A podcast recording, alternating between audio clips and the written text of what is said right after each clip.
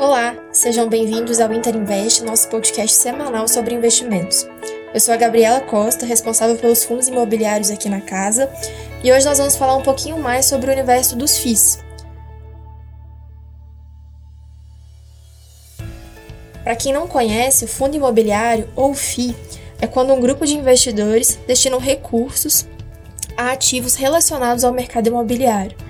E esses ativos podem ser imóveis prontos, em construção, com fins comerciais, residenciais, títulos e valores mobiliários, como CRIs, LCIs, cotas de outros FIIs e até mesmo ações de empresas do setor. Em outras palavras, é uma forma mais barata e menos burocrática de investir do que adquirir um imóvel em cash, né?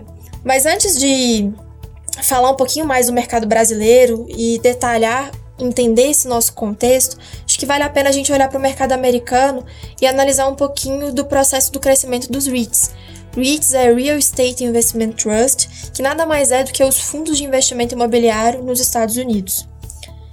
E por que olhar para o mercado americano? A lei que instituiu os REITs é de 1960 e a lei dos FIIs aqui no Brasil veio apenas em 2008. Então é bom olhar para a experiência que eles tiveram e ver o que a gente consegue fazer aqui de diferente. Apesar dos REITs e FIIs serem semelhantes quando a gente fala de distribuição de dividendos, composição dos ativos e até na estrutura, quando a gente olha o tamanho do mercado e a liquidez, a gente está falando de mundos completamente diferentes. O mercado americano tem um market cap total de mais de um trilhão de dólares, com 87 milhões de investidores na pessoa física. Já no Brasil, a gente atingiu em agosto 1 milhão de investidores em fundos imobiliários, com um market cap de 103 bilhões de reais.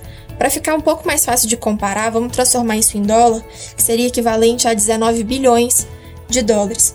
Bem diferente, né? E como que foi essa expansão do mercado americano?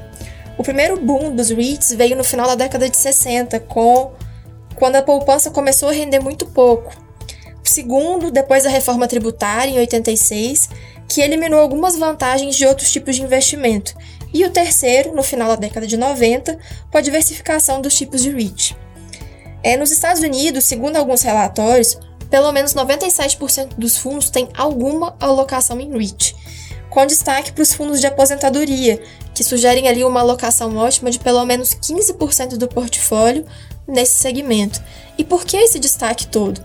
Nos últimos 46 anos, quando a gente compara ações, títulos do Tesouro e letras do Tesouro americano, foram os REITs que proporcionaram o maior aumento de renda para o investidor.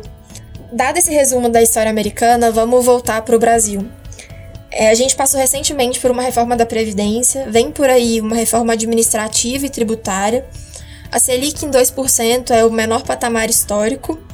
Isso tudo veio trouxe uma necessidade de um planejamento previdenciário privado bem mais eficiente por parte da população, em conjunto com o cenário de redução de rendimento, seja pela poupança ou pela renda fixa. Ou seja, pela primeira vez na nossa história, a gente tem um contexto de fundo de investimento imobiliário que engloba os três principais booms do mercado americano.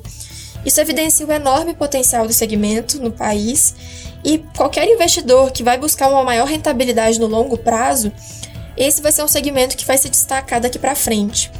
O Inter acredita muito nesse potencial e quer construir essa história junto com o mercado brasileiro.